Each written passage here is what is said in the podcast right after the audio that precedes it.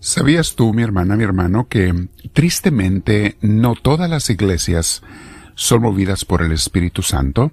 Al menos no en su totalidad. Y no me refiero a la religión. Estoy hablando de una buena religión eh, católica o alguna buena religión cristiana. Eh, ¿Puede o no el Espíritu Santo llevar esa iglesia? Vamos a ver el día de hoy cinco signos de que el Espíritu Santo está en mi comunidad o en una comunidad de iglesia. Te invito antes a que te sientes en algún lugar, con tu espalda recta, tu cuello y tus hombros relajados, y a recibir el Espíritu de Dios.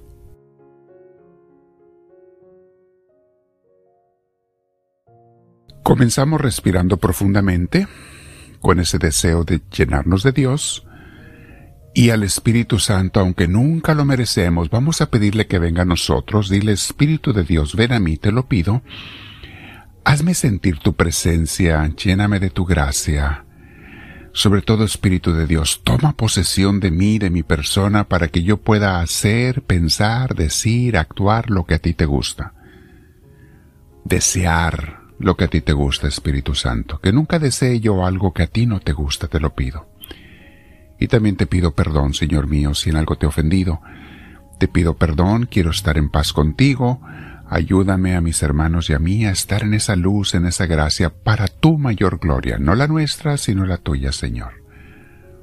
Bendito seas, Señor Dios mío. Respiramos profundo, mis hermanos. Llénate de Dios y deja que el Señor te llene con su presencia. Bien, mis hermanos, ¿qué hace que una iglesia sea de Dios? O más bien, bueno, ese es un tema muy grande, ¿qué hace que una iglesia sea de Dios? Porque va a depender del comportamiento, de la intención, de lo que hacen, de las enseñanzas de una iglesia. Es un tema muy muy amplio, pero hoy vamos a hablar, bueno, cuáles son los signos de que en mi iglesia está el Espíritu Santo o falta del Espíritu Santo. Ahora hay iglesias, mis hermanos, que tienen un poquito de Dios, otras tienen más, otras tienen mucho de Dios. Ninguna iglesia es perfecta porque está compuesta por seres humanos, y ningún humano es perfecto, pero sí hay iglesias que por parte de su sacerdote, de su ministro, de su pastor, se han entregado a Dios y hay otras que no. Hay unas que auténticamente viven para Dios y otras que no. Y si leemos la carta a los eh, derechos de los apóstoles, no es carta, es el libro de actas de los apóstoles, hechos de los apóstoles, capítulo 8, versículo 4 y siguientes, tenemos allí una enseñanza de lo que hay en una iglesia que es de Dios. Vamos a ponernos en el contexto. Acababan de matar a Esteban, el primer mártir de los cristianos, aquel hombre justo, hombre santo de Dios que fue apedreado injustamente. Entonces mucha gente de los cristianos de Jerusalén tuvieron que salir. Algunos de ellos se fueron a Samaria, que es la tierra que está exactamente al norte, y esto va a hablar de ellos, de los que se fueron a Samaria. Y dice entre ellos, este, bueno, vamos a ver la cita bíblica, lo que había y cómo empezó a formarse una iglesia allá en Samaria. Se puede pronunciar Samaria o Samaria, mis hermanos, de las dos maneras. Lo que había allá, y dice así. Después de que mataron a Esteban, algunos tuvieron que salir de Jerusalén y anunciaban la buena noticia por donde quiera que iban. ¿Ok? ¿Cuál es la buena noticia, mis hermanos? La enseñanza de Jesús, el Evangelio. Evangelio significa la buena noticia, la buena nueva. Eso significa la palabra Evangelio. Porque son las enseñanzas de Jesús. Luego aquí viene un personaje importante, Felipe. Felipe, uno de ellos, se dirigió a la principal ciudad de Samaria y comenzó a hablarles de Cristo. Ok. Una señal, mis hermanos, de que Dios está presente en una comunidad, se habla de Cristo sin miedo, sin temor. Se proclama con toda entereza y con toda entrega y valor a Cristo. De hecho, esto se aplica también a una persona, mis hermanos.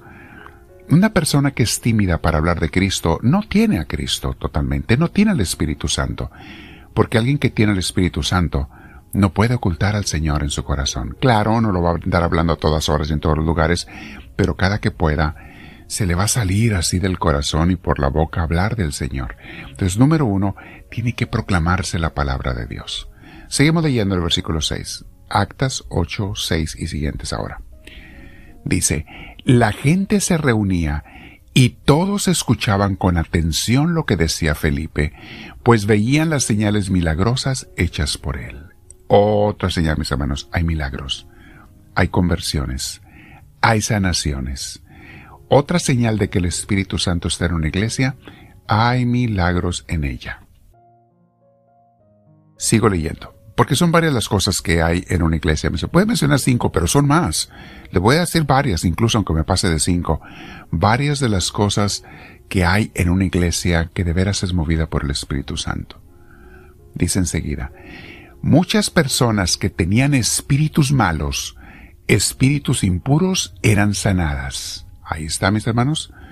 Hay expulsión de malos espíritus, la gente renuncia a sus pecados, la gente cambia sus vidas, gente que era presa de un vicio comienza a dejarlo, gente que era presa de un pecado comienza a abandonarlo, empieza a haber transformación de espíritu, mis hermanos, de almas. Es otra señal de que esa comunidad no tiene que ser una parroquia o una iglesia, puede ser una comunidad que se junta en una casa, como tenemos las pequeñas comunidades de misiones del amor de Dios. Allí está la iglesia reunida, en esa comunidad. Hay liberación de las gentes, liberación de malos espíritus. Repito el versículo 7. Muchas personas que tenían espíritus impuros eran sanadas, y los espíritus salían de ellas gritando, y también muchos paralíticos y tullidos eran sanados. ¿Se fijan? Las liberaciones, los milagros, las sanaciones de Dios. Sigo leyendo. Por esta causa hubo gran alegría en aquel pueblo. Ahí está otro fruto del Espíritu Santo. Gran alegría y gozo en la gente que se reúne en esa comunidad. Es otro fruto, la alegría, mis hermanos, es un fruto del Espíritu Santo. Sigue diciendo, pero había allí un hombre llamado Simón, que antes había practicado la brujería y que había engañado a la gente de Samaria haciéndose pasar por una persona importante. También, mis hermanos, a veces se cuela gente mala y hay que purificar una iglesia, una comunidad, porque no todo mundo puede ser parte de esa comunidad, solamente los que vayan con buena intención. Dice el versículo 10, todos, desde el más pequeño hasta el más grande, lo escuchaban, está hablando de este Simón, el mago, lo escuchaban atentamente y decían, este es a quien llaman el gran poder de Dios. Y le hacían caso, porque con su brujería los había engañado durante mucho tiempo. Así es, mis hermanos. Una iglesia va a llegar un sacerdote, un ministro que les va a enseñar a la gente lo que es cierto y lo que es falso. En una buena iglesia. Seguimos leyendo. Pero cuando el pueblo creyó en la buena nueva, la buena noticia que Felipe les anunciaba acerca del reino de Dios y de Jesucristo, tanto hombres como mujeres se bautizaron. Ahí está, mis hermanos. Empieza la conversión de vida, la recepción de un sacramento. En este caso del bautismo. Y el mismo Simón, mago, creyó y se bautizó, y comenzó a acompañar a Felipe admirado de los grandes milagros y señales que veía. ¿Ok? Cuando los apóstoles que estaban en Jerusalén supieron que los de Samaria habían aceptado el mensaje de Dios, mandaron allá a Pedro y a Juan.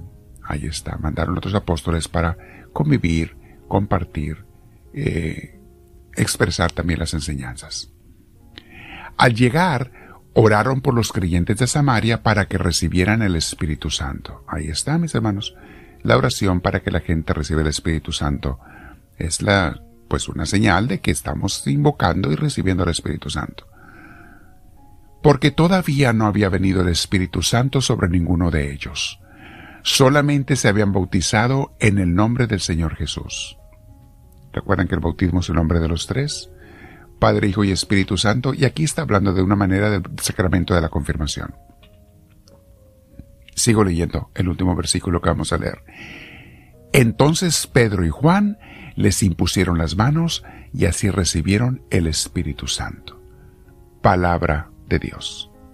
Entonces, resumiendo brevemente, mis hermanos, cinco cosas que tiene que haber. Hay más, pero vamos a mencionar cinco. Señales de que el Espíritu Santo está en una iglesia. Primero, se predica la palabra de Dios directa y atrevidamente, sin tapujos, sin suavizantes. No como hoy en día que muchos creyentes no quieren ni hablar de Dios con sus amigos. Número dos, El Espíritu Santo expulsa los malos espíritus, entra Dios y se aleja el enemigo. Y el Espíritu Santo, mis hermanos, además da gozo y alegría y la certeza de estar en la vida correcta. La gente de una buena iglesia es gente alegre y feliz, porque dice el viejo dicho, un santo triste es un triste santo. Número 3. Hay milagros y liberaciones. Número 4. Hay deseos de aprender más de Dios, hay curiosidad intelectual. Nadie se conforma con lo que ya sabe de Dios. Siempre quieren estudiar más, aprender más. Mis hermanos, por eso en mi edad Misioneros del Amor de Dios, siempre tenemos clases constantemente, casi todos los días de la semana. Hay una clase y clases y clases y enseñanzas, porque además somos una escuela de formación espiritual carmelita. Pero la gente que tiene a Dios quiere aprender más de Dios, no se conforma con lo que sabe. Y cinco, tiene que haber amor en la comunidad. Una comunidad sin amor no es una comunidad de Dios. La gente se quiere, se ama. Este tema, mis hermanos, lo voy a exponer más eh, abiertamente en un retiro que vamos a dar. Un retiro, eh, luego lo vamos a programar. Pero ¿cuáles son los signos de que el Espíritu Santo está en una comunidad de iglesia? Quédate practicando con Dios, comenta con tu comunidad si lo están escuchando en grupo, en comunidad, y dile al Señor, háblame Señor, que tu siervo te escucha.